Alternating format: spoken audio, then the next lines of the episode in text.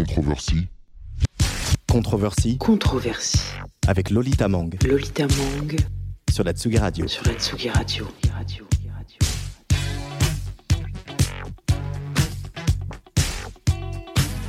Bonjour à toutes et à tous. Trouver le rire dans la colère ne serait-ce pas le comble de l'élégance? Quand on a envie de tout envoyer valser, de tout brûler et que finalement non, c'est encore plus réjouissant de tout résoudre d'un rire. Un rire un peu amer, certes, mais un rire quand même.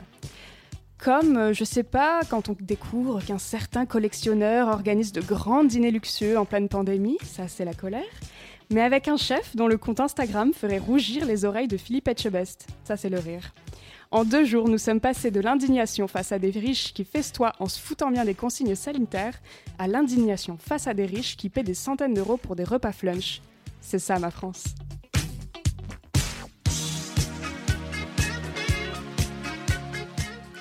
Bonjour à toutes et à tous et désolé pour ce petit contretemps. Nous sommes bien là, nous sommes bien là au studio de Tsugi Radio et bienvenue dans Controversie, une émission à la fois intimiste, révolutionnaire et salement impertinente. Bon, qu'on se le dise tout de suite, euh, j'en ai marre, vous en avez marre, on en a tous et toutes marre. De la situation mondiale, de Macron, des riches, des hommes, ça fait beaucoup. Mais c'est pas pour autant que je devrais vous faire subir ma rage. En fait, si on a envisagé plutôt controversie comme une sorte d'antidote aujourd'hui, antidote contre la, moso- la colère, contre toutes ces sales ondes qui se sont accumulées depuis bien trop longtemps.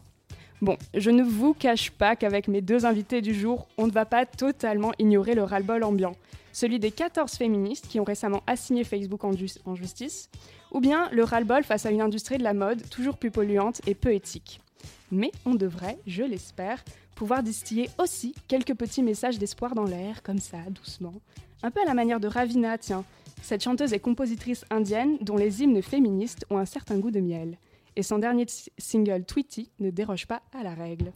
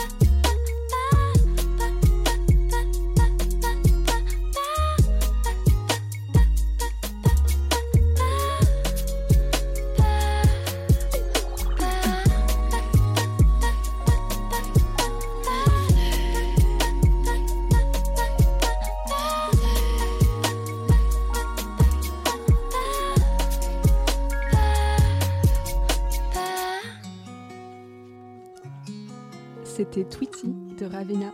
C'est bon? Vous vous sentez apaisé là? Bon alors on y va. Controversy avec Lolita Mang sur la Tsugi Radio.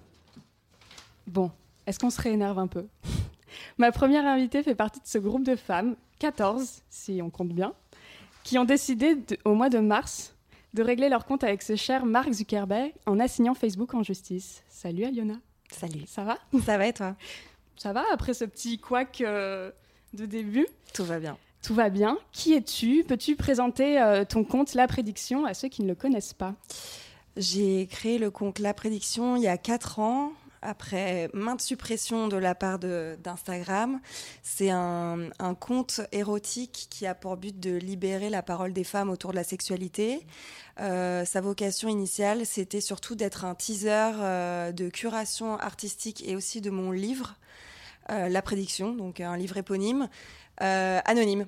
Voilà, donc le but était euh, vraiment de teaser les gens et de faire tester le pouvoir des mots euh, et l'érotisme que j'avais à l'intérieur de moi. Euh, et puis, bah, la vocation euh, a changé au fur et à mesure du temps, puisqu'après la sortie du livre, euh, il a fallu faire autre chose. Je me sentais pas forcément d'écrire encore euh, un livre. Du coup, j'ai décidé de m'engager plus dans le militantisme et euh, dans la revendication de la sexualité féminine à travers l'art, en fait. Et ça a attiré pas mal de gens, ça. euh. Oui, bah oui, oui. Bah, plus de 75 000 personnes une- pendant un certain temps, et puis maintenant, euh, Et 30 tu, et, quelques. tu redescends euh, à chaque fois que tu te fais strike, Exactement. comme on dit, bah ouais, c'est ça. Ouais, exactement. Qu'est-ce qui se passe En fait, tu dois tout recommencer à zéro euh Ouais, j'ai tout recommencé. J'ai déjà fait appel à, à des, des adresses euh, de personnes travaillant chez Instagram qui n'ont jamais répondu. Et d'ailleurs, pour toutes les autres personnes qui font partie des, des 14 euh, personnes qui assignent euh, Facebook et Twitter en justice, euh, aucune euh, et aucun n'ont réussi en fait à, à avoir gain de cause, à récupérer entièrement leur compte ou avoir des réponses euh, à propos de la modération et de la suppression des comptes. Et euh, est-ce que tu sais qu'est-ce qui euh, provoque cette suppression du compte Instagram? C'est des signalements en masse? Il y a deux choses. Il y a une partie de modération automatique d'Instagram sur la nudité, euh, le pourcentage de peau visible sur les, sur les photos, euh, sur les mots aussi employés, les hashtags aussi. Euh, et puis, il va y avoir la partie qui, elle, est un, enfin, dissociable de, de, de, de l'algorithme, qui va être les raids euh, masculinistes euh, opérés sur les gros comptes féministes ou considérés comme étant des islamo-gauchistes, ah, on les adore, on adore. tellement de choses. Euh, du coup, tu reçois euh, quotidiennement ou assez souvent des, messages euh, de ces masculinistes-là? Alors, il y a eu une très grosse vague de médailles reçues par des masculinistes qui avaient en fait créé un subterfuge pour passer entre les mailles du filet du harcèlement envers des personnes en créant un système de médailles mis en commentaire pour en fait déclarer euh, qui est le ou la pire islamo-gauchiste en fait. Et donc euh, ça oui, alors moi j'en ai pas reçu beaucoup parce que je passe entre les mailles du filet. Euh, je suis peut-être moins revendicatrice, moins Mhm. activiste que, euh, que artistique. Mais il y a eu une grosse mouvance. euh, voilà, je, je tairai les noms pour pas leur faire de pub, évidemment. Mais euh, maintenant, ils ont été supprimés, enfin. Ça a été, parce que ça a été reconnu comme une forme d'harcèlement. euh. Et donc Facebook, euh, c'est Facebook qui, a- auquel appartient Instagram qui a Oui. pris les mesures. Euh, oui, parce que euh, du coup, on, a signalé ces comptes euh, et puis bloqué ceux qui sont insignifiants, on va dire, mais ceux qui étaient des gros comptes qui revendiquaient ce, ce projet-là, euh, oui, ils ont été supprimés. Et donc pour revenir, euh, on va revenir quand même plus en détail sur euh, votre action euh, que vous menez contre Facebook. Est-ce que tu peux voilà, me- m'expliquer un peu comment vous, avez pris l'initiative d'assigner Facebook en justice oui, alors en fait, ça a commencé avec la phrase postée sur Twitter de Fiona Schmidt qui disait Comment faire pour que les hommes cessent de violer? Ce qui en soit une phrase qui n'est pas d'une agressivité sans borne, qui n'est pas une incitation à la haine, qui est une vraie, un vrai questionnement sur euh, comment faire pour faire cesser euh, les violences euh, perpétuées envers les femmes et les minorités. Cette phrase a été censurée par Twitter. Du coup, Fiona Schmidt et d'autres féministes ont repris cette phrase sur Instagram. Et là, pareil, cette phrase a été victime de censure. Donc, les stories hein, supprimées, pareil, les posts supprimés, des shadow bans mis en place. etc. Moi, je suis passée entre les mailles du filet parce que je l'ai fait vocalement, mais sinon, toutes les personnes qui l'ont écrite, en fait, se sont fait supprimer bah, leurs posts et leurs stories. Donc, à, à partir de là, on a, ça a été en fait une espèce d'illustration très claire de la censure envers les comptes féministes et activistes. Euh, et euh, comme on avait déjà toutes et tous depuis un certain nombre d'années euh, vu des, schémas répétitifs liés à soi-disant l'algorithme qui, euh, qui en fait euh, opérait une forme de censure, les a en fait screenshotés, etc. On en a fait, euh, on, a, on a monté un dossier justement qui prouvait en fait que certains comptes, par exemple masculinistes ou certains comptes même juste, on va dire entre guillemets globalement juste capitalistes, eux ne se font pas censurer à leur échelle, euh, mais nous, à une plus petite échelle et avec une revendication plus ou moins assumée, on se faisait euh, censurer. Donc euh, c'est comme ça que c'est arrivé, que le projet est arrivé.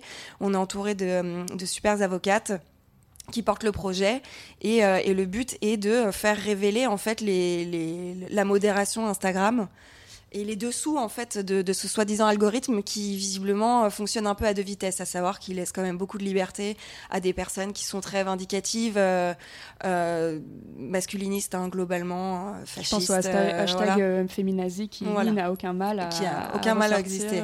Exactement. Tu parlais d'un- dossier que vous avez monté. Peut-être tu pourrais expliquer. Je, je ne pense pas que tous les auditeurs et les auditrices sachent, par exemple, ce qu'est un shadow ban, Oui. euh, dont vous pouvez être victime en tant que féministe euh, Oui. militante sur Instagram. Alors en fait, euh, bon, il existe la censure de base qui va être un post supprimé ou une story supprimée, mais à partir d'un certain nombre de posts supprimés, euh, il va y avoir une autre forme de sanction mise en place, c'est le shadowban. Et le shadowban consiste en fait à être invisibilisé, donc à avoir une perte de vue dans les stories, mais aussi les posts, euh, mais notoire, c'est-à-dire, euh, enfin notable plutôt vraiment. Et pareil, on va pas réussir à nous trouver quand on nous cherche. Déjà, on va pas être facilement tagable. Et en plus, on va avoir, euh, on va pas nous trouver quand on nous recherche si on n'a pas écrit le nom en entier. Donc, par exemple, quand on voit, on prend mon exemple à moi qui a été supprimé beaucoup de fois. Avant, c'était la prédiction, tout simplement. Maintenant, c'est underscore la prédiction. Si on met pas le underscore avant et si on n'écrit pas la prédiction en, entrée, en entier, on me retrouvera pas en fait. Comment tu t'es retrouvée, toi, dans cette, euh, action, cette initiative? Tu faisais déjà partie de ce groupe-là, avec, euh, je pense à euh, Clit Révolution, June de Jouissance Club. euh, vous étiez déjà en discussion depuis un moment sur ces questions-là? Alors nous, on se connaît depuis un bon nombre de temps, puisque à la base, on avait monté déjà un collectif au tout début de nos comptes qui s'appelait le collectif des chaudières, qui servait en fait à, à faire changer les manuels d'SVT euh, dans l'éducation nationale pour euh, enfin mettre la représentation du clitoris. Donc chose faite. Euh, suite à cette action, évidemment, on a fait plein d'autres actions pour la journée des droits des femmes, la lutte contre les violences faites aux femmes, donner, euh, oui, faites aux femmes et aux minorités, évidemment. Euh, on a monté aussi euh, d'autres plus petites actions en fait à nos échelles, euh, prêter notre image à des associations, euh, mettre en avant des chats contre les violences faites pour qui sert dont l'utilité est de pouvoir parler anonymement euh, des violences euh, faites aux femmes et aux minorités sans être grillé en l'occurrence par euh, son peut-être son agresseur, son oppresseur, etc. Et là, ça faisait longtemps qu'on était en train de discuter du fait que c'était pas possible et comment faire peut-être pour opérer une sortie en fait d'Instagram qui, voyant que de toute façon on n'avait aucun pouvoir en fait à part le fait de refaire un compte ou de se, se faire partager en story par d'autres personnes, bah, on s'est dit il faut il faut qu'on fasse quelque chose. Et en l'occurrence là. D'en discuter, euh, euh, nos avocates euh, ont proposé de, mener cette action pour vraiment avoir une, visibilité sur, sur la modération qu'opère Instagram. Et donc on a été réunis tous ensemble, on s'est toutes proposées les unes les autres et, on, s'est retrouvés au nombre de 14. Et je dis les unes, mais c'est les uns parce qu'il y a des personnes non binaires. Dans, mon, dans la dernière émission de Controversie, on parlait beaucoup des, fans et du, pouvoir étonnant des, fans. Euh, Est-ce que toi, tu as senti un soutien, je pense, euh, de ta communauté ou des gens qui te suivent euh, dans, ces moments-là, en- en- au milieu des raids, par exemple, de masculinistes euh? Moi, j'ai pas subi beaucoup de raids. Enfin, j'en ai subi au, début. Maintenant, ça s'est calmé personnellement pour moi, donc tant mieux parce que c'est très difficile psychologiquement à, tenir, hein, de se faire supprimer plein de fois ou de se faire shadowban, de voir sa visibilité réduite. La communauté, elle, euh, enfin nos followers, parce que c'est vrai, la communauté, j'aime pas trop dire ce mot, c'est Tu vois un, un côté négatif ou euh non, je dirais pas ça, mais euh, je je pense trop au cliché de- des influenceuses euh, ou influenceurs Hello la commune, donc j'ai- j'aime pas trop ce mot. mais les- oui, les followers sont là pour nous soutenir, sont là pour nous aider, ils sont là aussi pour nous aider à, à relayer des informations importantes. Je dis pas forcément qu'être partagé en story pour, on va dire, des broutilles, c'est-à-dire un artiste ou une artiste stylée. bon, ça c'est bien d'une part, mais quand c'est des informations importantes, des cagnottes pour justement permettre à cette assignation euh, ou euh, des, euh, des relais de plusieurs comptes importants qui justement ont perdu beaucoup de visibilité, là, ça, c'est vrai que ça devient vraiment euh, important parce que on, seul, on n'y arriverait pas en fait. Et là, on est 14 à assigner en justice, mais on représente surtout plus de 1 million de personnes qui euh, pourraient jouir de cette assignation en justice, si ce n'est plus, puisque tout le monde, en fait, toutes les femmes et toutes les minorités euh, Sur jouiraient de, Instagram. ouais, de cette euh, modération euh, transparente, en fait. Toi, plus personnellement, euh, ce militantisme, il a toujours fait partie de ta vie ou, ou c'est venu assez tardivement? Alors, pas du tout. Mais vraiment pas. Euh, j'ai été, euh, j'ai traversé une période très sombre de ma vie, euh, puisqu'il y a quatre ans, je travaillais dans l'événementiel et j'ai été harcelée sexuellement pendant une année par mon directeur créatif. Et, euh, et moralement, d'abord moralement puis sexuellement, là, souvent avec euh, l'autre. hein.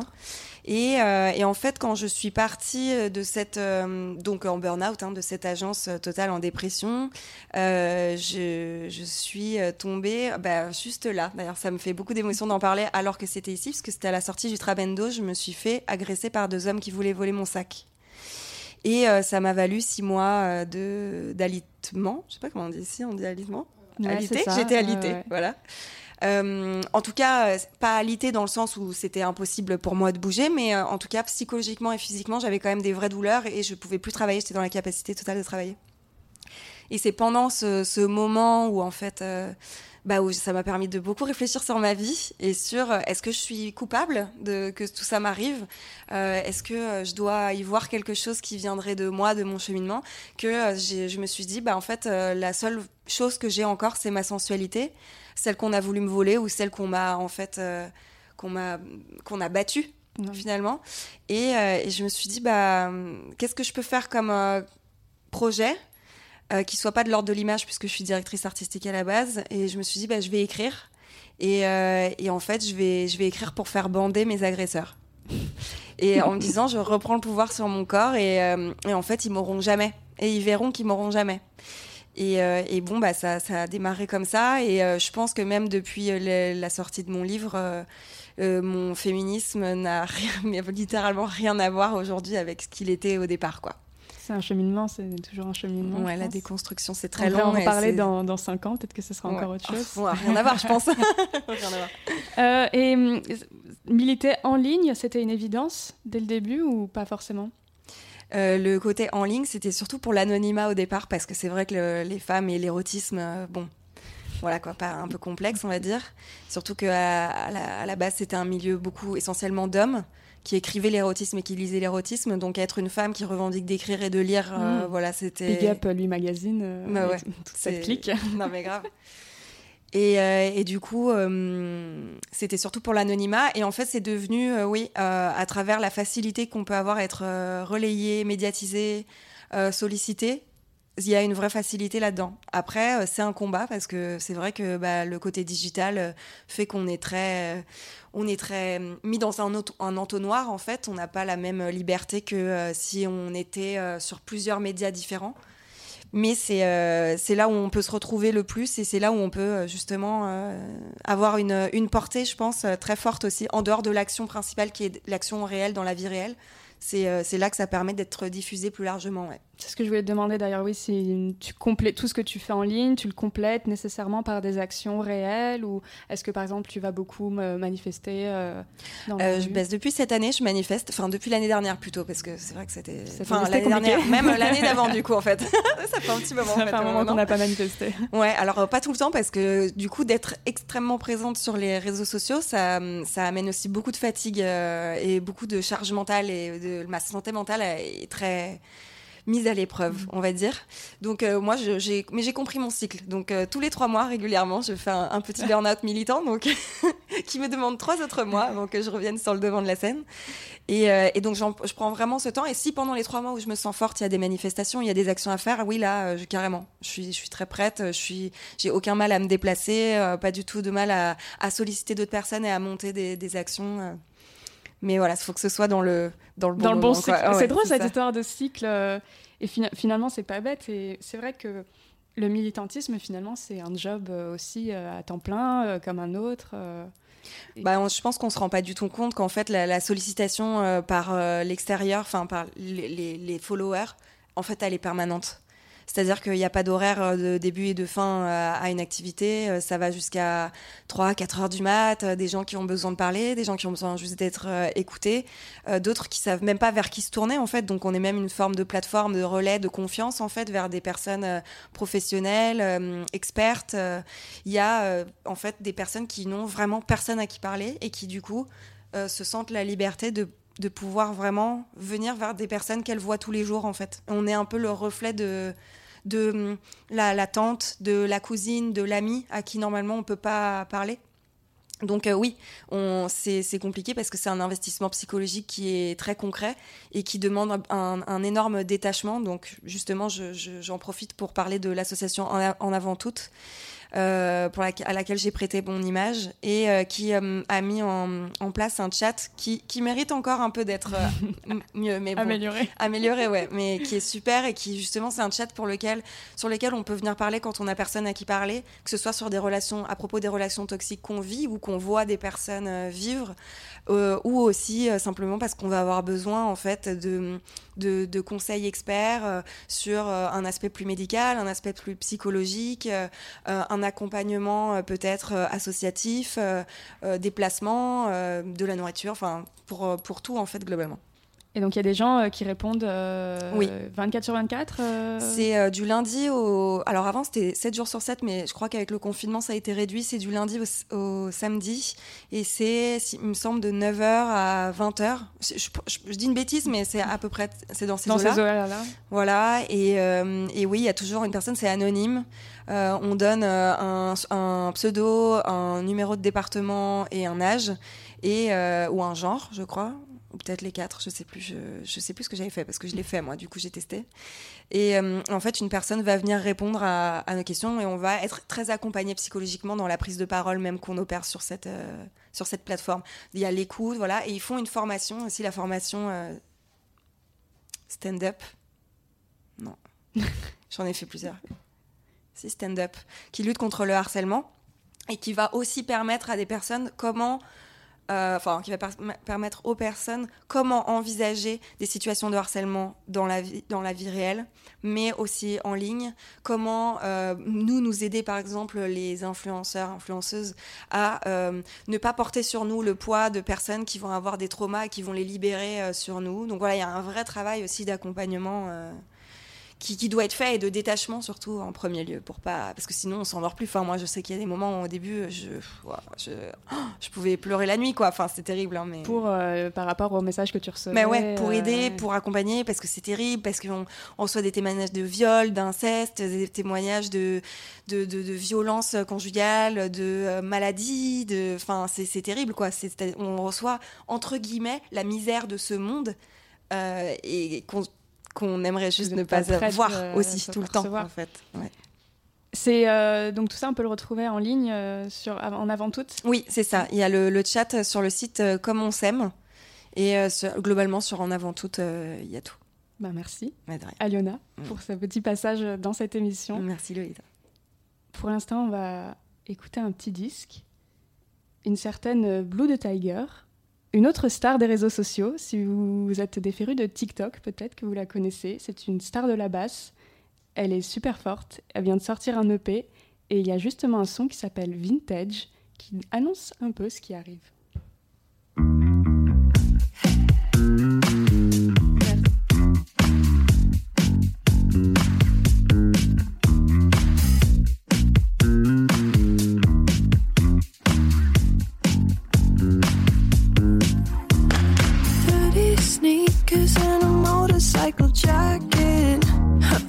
tasty.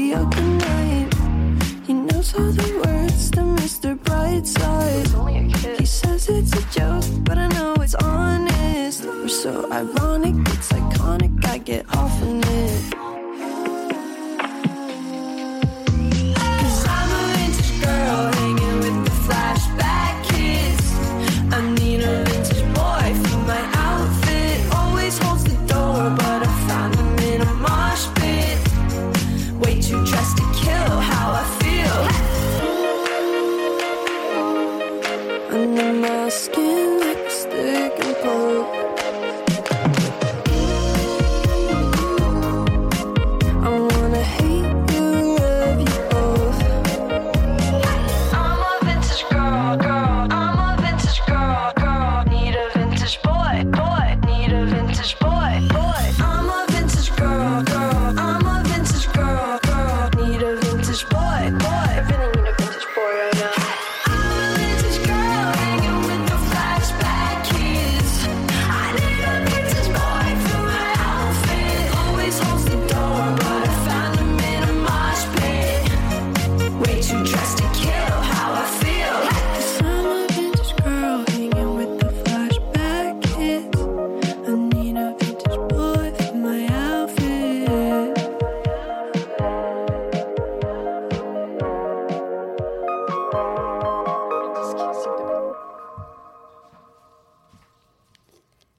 J'ai une confession à vous faire.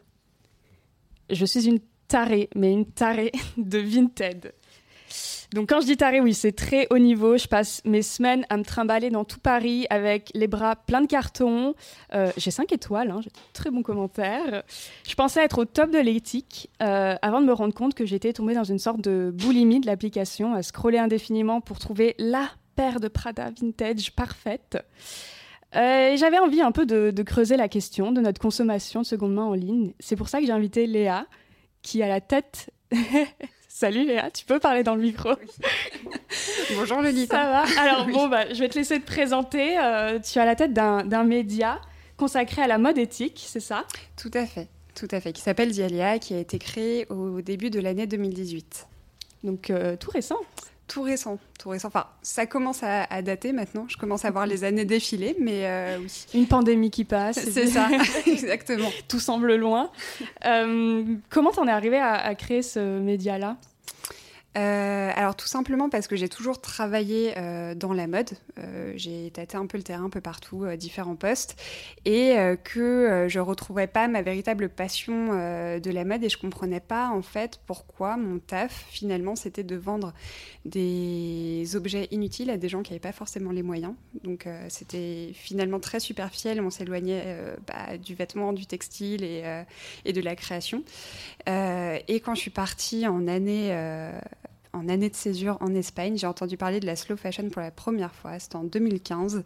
Et j'ai creusé. Et c'est comme ça que je me suis dit qu'il fallait informer les gens de cette mouvance et de montrer qu'il y avait de belles choses qui se passaient dans la slow fashion. Euh, Pour ceux qui connaissent pas le média, qu'est-ce qu'on peut trouver euh, sur euh, The Alea?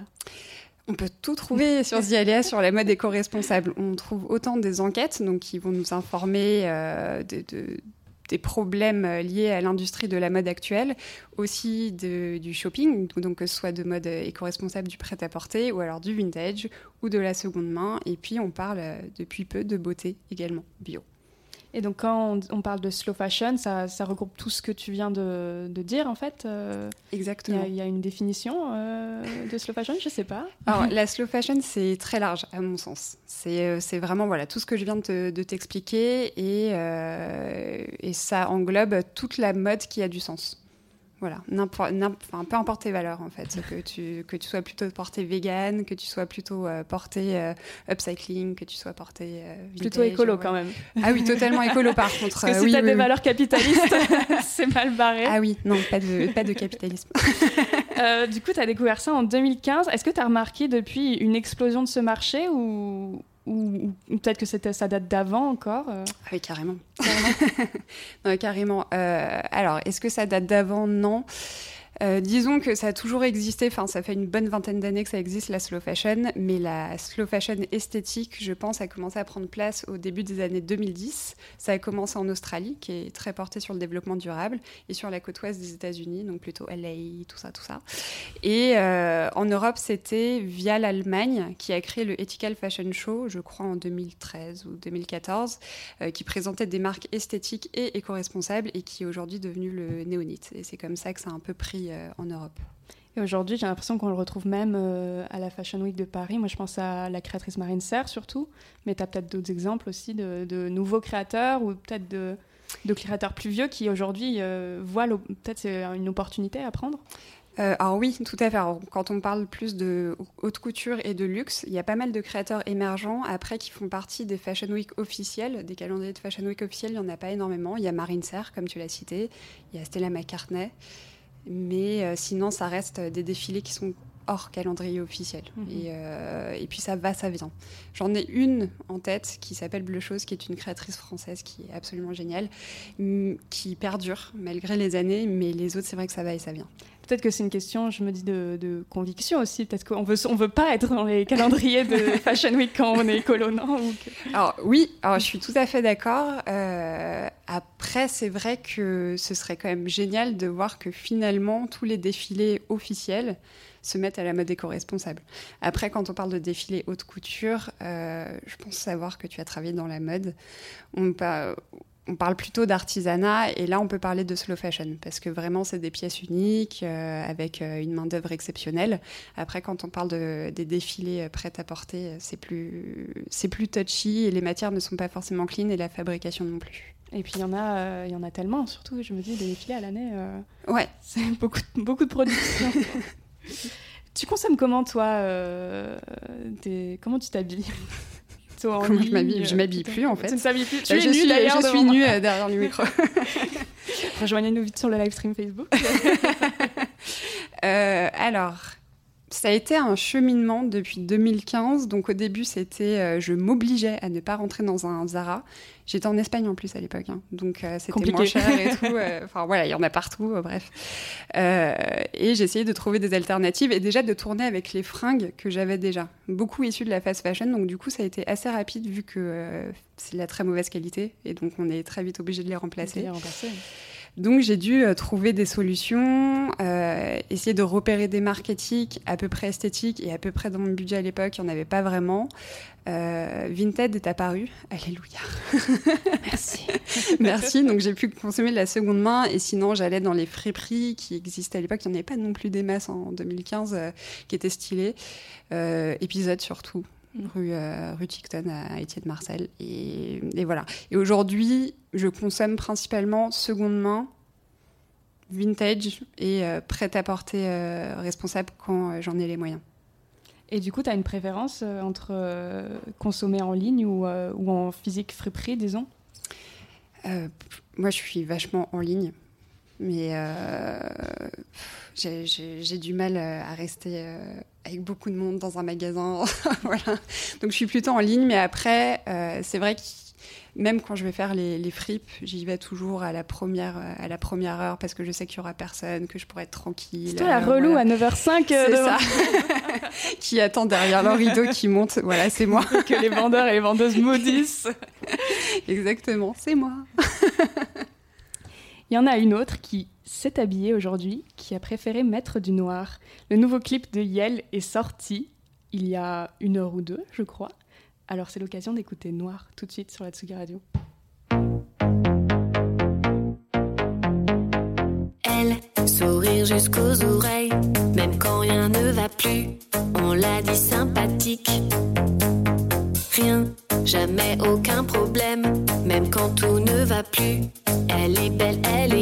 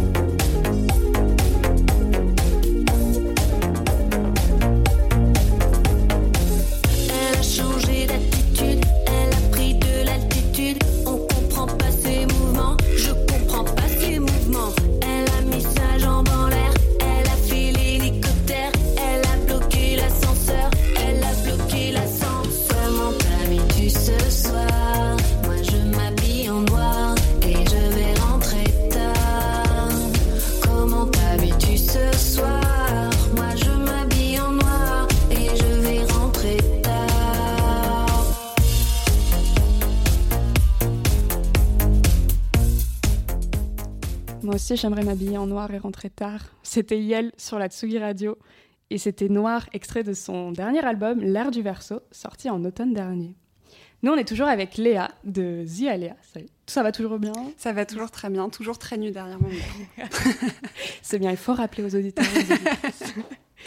Alors, comme je disais hors antenne, euh, l'idée de ce sujet m'est venue après avoir vu euh, l'un des derniers documentaires euh, sur, produits par Arte, qui s'appelle Fast Fashion, les dessous de la mode à bas prix, par Édouard Perrin et Gilles Beauvon. Et il me semble que tu l'as vu aussi. Oui, je l'ai vu, et oui. que tu as pas mal de choses à dire. Qu'est-ce que tu en as pensé, dis-moi? Euh, Le petit rictus derrière le micro veut tout dire. Mais j'ai- euh, j'ai vraiment eu hâte de le voir. Je me suis dit, ah, ça part de la fast fashion en 2021. Bon, je crois que ça a été tourné avant 2020, avant le confinement, et la une, une deuxième partie après. Mais je me suis dit, ok, donc c'est nouveau, donc ça va être encore mieux que le premier documentaire euh, référence qui est The True Cost, qui est euh, sorti en 2015, pareil. Sur Netflix. Et mais alors, quelle ne fut pas ma surprise de voir les intervenants qu'ils ont, qu'ils ont choisis pour parler de la fast fashion euh, et des, enfin, des, des- des effets néfastes de la fast fashion sur l'environnement. Enfin, donc, euh, ce que je disais euh, en story, c'est tous des mecs vieux, blancs, qui n'ont rien à voir avec la choucroute de, de- de la mode. C'était des économistes. Enfin, je- non, mais voilà. Donc, alors que le premier marché de la fast fashion, c'est les très jeunes filles, je pense. C'est ça. De... On est plutôt sur la génération Z. Exactement. Voilà, et euh, c'est un marché féminin euh, majoritairement. En plus, euh, les seules femmes qu'ils ont mis en avant, c'était une couturière anonyme, floutée. Non femme, on ne donnera pas ton nom. C'est ça, et puis l'autre, je m'en souviens presque plus tellement ils l'ont peu montré. Enfin bon, donc du coup voilà, juste euh, d'un point de vue féministe et pour rebondir sur euh, ton invité d'avant, c'était pas non plus euh, méga top la joie. Et puis et puis il donnait une critique qui, tota- qui était totalement basée d'un point de vue euh, sous le prisme capitaliste en fait. Et euh, ça s'est terminé sur une, euh, une super mauvaise note, super négative, alors que Comme quoi, finalement, c'est mort. La, la mode Ouais. ne peut pas être. la mode ne sera pas écolo, ce serait jamais. Exactement. Alors que ils prennent, ils n'ont pas du tout pris en compte justement la mouvance de la jeunesse, donc de la génération Z, à aujourd'hui s'impliquer un peu plus à, à acheter mieux, à vouloir acheter mieux, à demander des, des alternatives. Euh, parce qu'aujourd'hui, si la génération Z s'habille encore en fast fashion, c'est parce que euh, c'est euh, c'est ce qui est accessible à leur budget, en fait. Donc, je pense que c'est aussi pour ça qu'ils se tournent vers la seconde main beaucoup aujourd'hui. Mais dans tous les cas, ils n'ont pas pris tout ça en compte. Et ouais, à part, à part le problème de la viscose, personnellement, j'ai pas appris grand chose. Après, ça peut être intéressant d'un point de vue informatif pour. Une personne qui n'a jamais entendu de la- parler de la fast fashion, de ce que c'est, mais si je devais recommander un documentaire sur le sujet, ce serait The True Cost. Ah non, ce serait ce truc. Ouais, ce serait pas celui-là. Donc ne regardez pas. Ouais, mais en effet, euh, je confesse avoir appris euh, tous le- les, les méfaits de la viscose euh, que je ne connaissais pas. Donc, si regardez quand même fast fashion, ne serait-ce que pour, pour en apprendre un peu sur vos vêtements en viscose. Mm. Euh, on va revenir un peu sur justement ce, marché de la fast fashion vs ce marché de, de la seconde main parce que moi, enfin en tout cas c'est peut-être une impression que tu vas que tu vas déconstruire, mais c'est vrai que j'ai l'impression qu'aujourd'hui le marché qui se tourne vers euh, la seconde main, ce sont les filles euh, plutôt aisées qui ont le budget pour et il y a une sorte de diabolisation du marché de la fast fashion. Est-ce que c'est vraiment le cas? Est-ce que c'est qu'un truc de bobo ou pas tellement? On parle de la seconde main ou du vintage? Peut-être qu'il faut que tu précises. Alors, je pense que euh, quand on parle de, euh, de ces vêtements qui sont trop chers, on parle plus de vintage et des fripes. Et alors là, je suis très mitigée parce que c'est vrai qu'il y a des fripes qui sont très chères. Mais j'ai l'impression que ce qui est pointé du doigt, c'est euh, les friperies indépendantes où les chineuses professionnelles vont aller chiner des pièces très particulières parce qu'elles savent qu'elles sont de bonne qualité, qu'elles sont réellement vintage ou alors qu'elles ont un certain âge et qu'elles vont durer dans le temps. Et forcément, ça demande un temps de recherche. Donc, il faut appliquer un prix supérieur. Et puis, en général, par exemple, un chemisier, ça n'excédera jamais les 40 euros euh, d'un chemisier Zara, par exemple. Et je trouve ça un peu bizarre de dire, mais c'est trop cher, alors qu'à côté, on on se permet d'acheter des Mm. chemisiers Zara à 40 euros. Et euh, les chemisiers Zara à 40 euros, euh, on, peut, on peut dire que la population, c'est pas les CSP+, qui vont chez Zara. Mhm. Donc, Mhm. je suis un peu, je suis un peu mitigée là-dessus. Après, euh, c'est vrai qu'il y a une véritable gentrification de la friperie, dans le sens où maintenant tout le monde va aller chez Emmaüs, les friperies les moins chères, voilà, Oxfam, la Croix-Rouge, voilà. Mais, mais finalement, leur prix, eux, n'augmentent pas. Par contre, c'est vrai que du coup, euh, les plus démunis ne trouvent plus ce qu'ils venaient chercher. Et c'est là où euh, on parle peut-être de la gentrification, peut-être pas dans le dans le sens du prix, mais de la valeur de, de ce vêtement, de ces vêtements, Mhm. de manière Et du fait générale. qu'on prenne des vêtements qui pourraient peut-être plus servir euh, à d'autres. Toi, tu fais attention à ta consommation dans ce sens-là euh, Ouais. Tu, Ouais, ouais. Tu vas pas, pas chez Emmaüs, par exemple euh, T'essayes d'éviter? Chez Emmaüs, alors, encore une fois, c'est en ligne. non, je regarde souvent c'est euh, les, les objets, euh, les objets déco et, euh, et tout ça. Non, c'est, euh, je, vais principalement sur Vinted ou en friperie indépendante aussi parce que je pense que je sais que je peux trouver des très, be- des très belles pièces et qui ont été chinées avec soin aussi. Après, j'ai interdit personne d'aller chez Emmaüs. Mais il y a une manière de euh, choper responsable même de seconde main. Par exemple, euh, prendre des vêtements à leur taille. On voit trop souvent en ce moment sur Instagram ces, euh, ces filles qui vont choper un pantalon qui est trois fois trop grand pour elles et qui vont, qui vont, qui vont le recoudre derrière pour que ça les fitte. Ok, Pendant qu'à côté, une fille euh, C'est ça.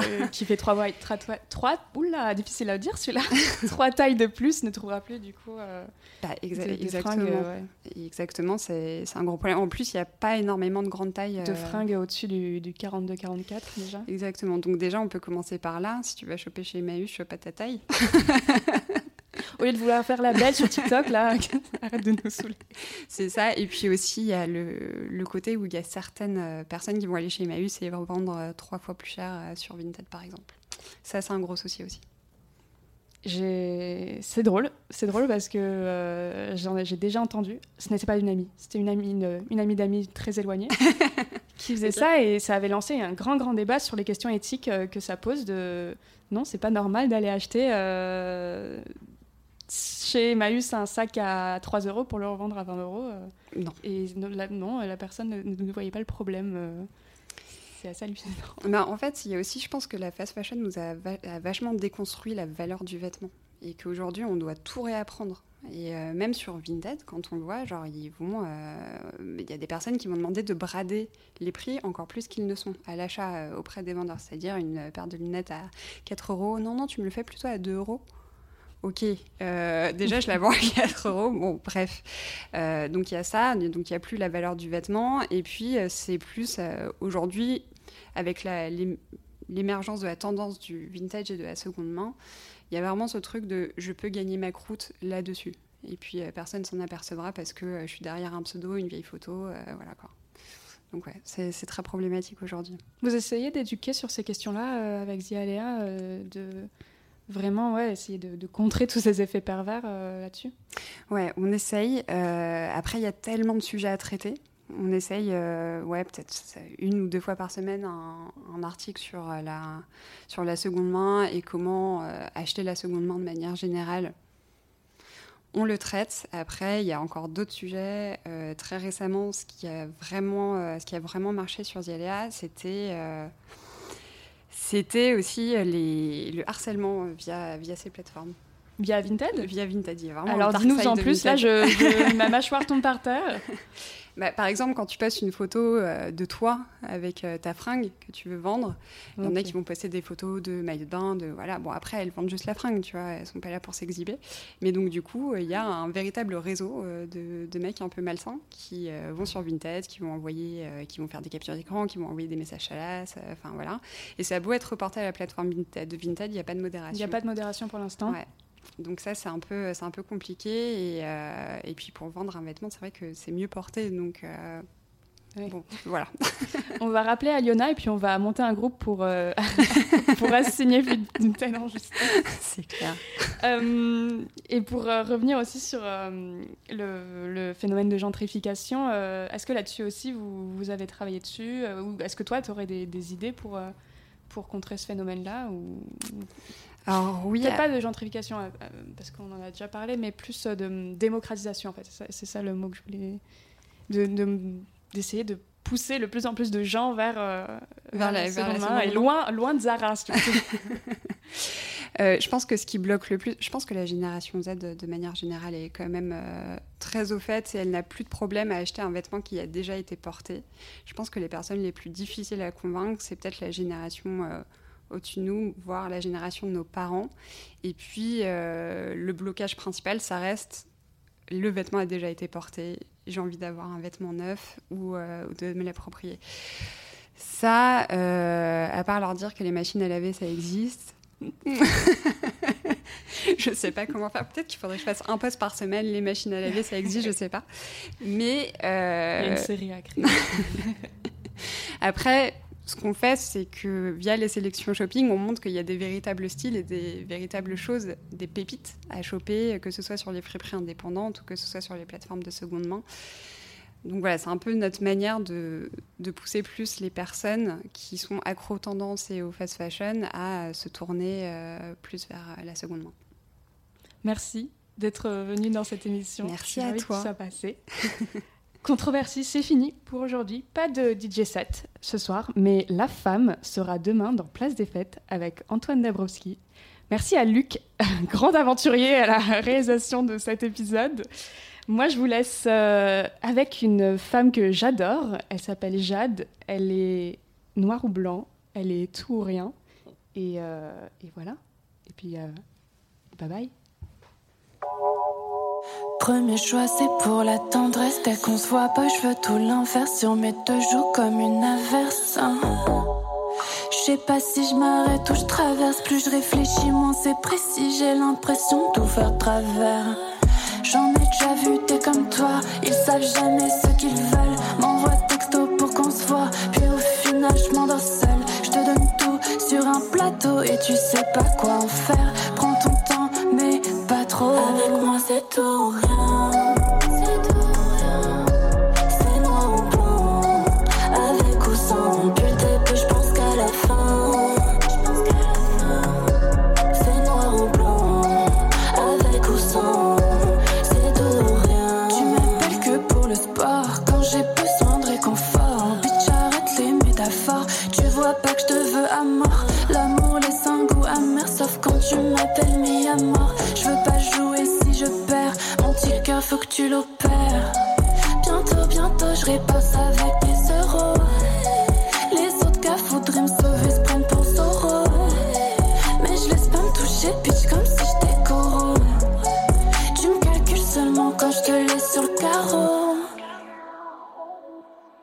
moi, c'est tout.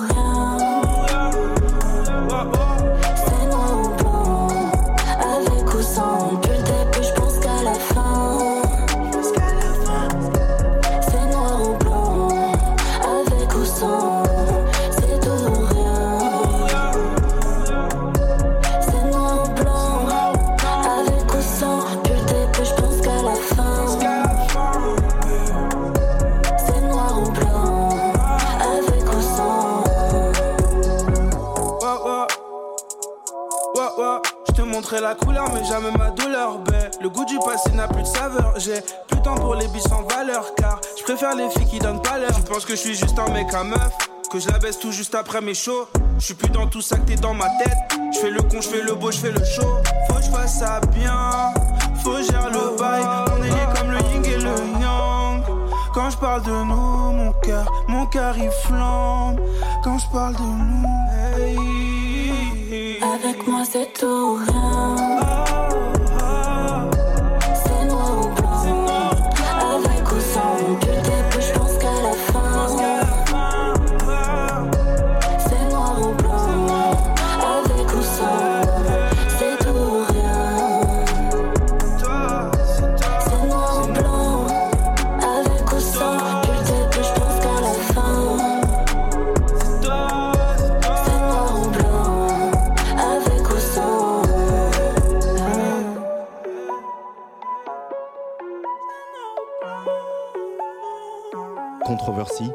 Avec Lolita Mang sur la Tsugi Radio.